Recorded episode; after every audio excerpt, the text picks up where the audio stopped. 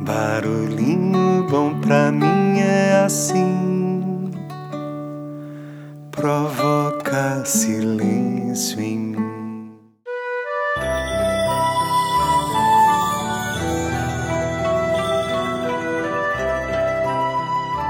Abre aspas.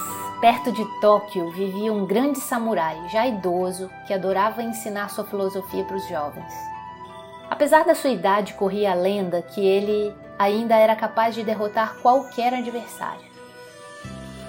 Certa tarde, um guerreiro conhecido por sua total falta de escrúpulos apareceu por ali. Era famoso por utilizar a técnica da provocação. Esperava que o seu adversário fizesse o primeiro movimento e, dotado de uma inteligência privilegiada para reparar os erros cometidos, contra-atacava com velocidade fulminante. O jovem e o impaciente guerreiro jamais havia perdido uma luta. E conhecendo a reputação do velho samurai, estava ali para derrotá-lo, aumentando sua fama de vencedor. Todos os estudantes manifestaram-se contra a ideia, mas o velho aceitou o desafio. Foram todos para a praça da cidade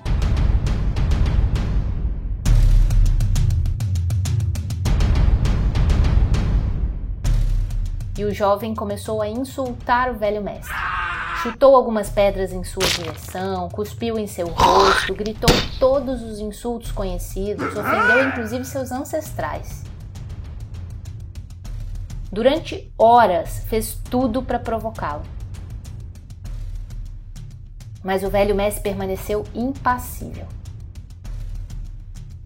No final da tarde, sentindo-se já exausto e humilhado, o impetuoso guerreiro retirou-se.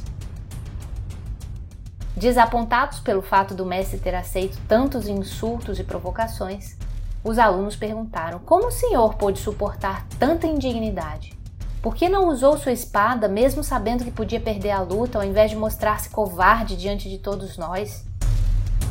O velho samurai perguntou a eles. Se alguém chega até você com um presente e você não o aceita, a quem pertence o presente? E um dos discípulos respondeu: A quem tentou entregá-lo. E o mestre então concluiu: O mesmo vale para a inveja, para a raiva e para os insultos. Quando não são aceitos, continuam pertencendo a quem os carrega consigo. Fecha aspas.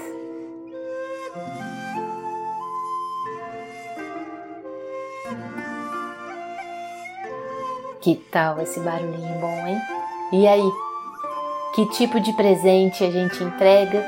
Que tipo de presente a gente aceita nas nossas vidas?